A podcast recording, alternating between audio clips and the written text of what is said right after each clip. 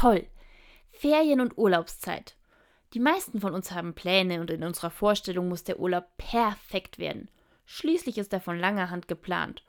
Doch aus eigener Erfahrung weiß ich, so läuft es leider nicht immer. Vor einigen Jahren war ich mit meinem Partner in einem Ferienhaus an einem See.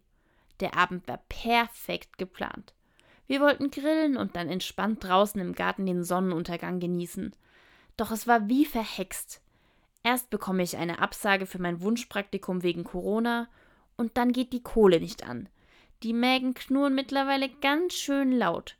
Die Stimmung ist schon auf den Tiefpunkt gesunken. Am Ende des Abends braten wir die Steaks in der Küche. Nichts mit romantischem Essen im Sonnenuntergang. Der Abend ruiniert. Da muss doch eine Alternative her. Der nächste Morgen rettet alles. Wir stehen sehr früh auf. Unser Ziel? Mit den Stand-Up-Pedals rausfahren und den Sonnenaufgang genießen. Und was soll ich sagen? Es hat sich gelohnt.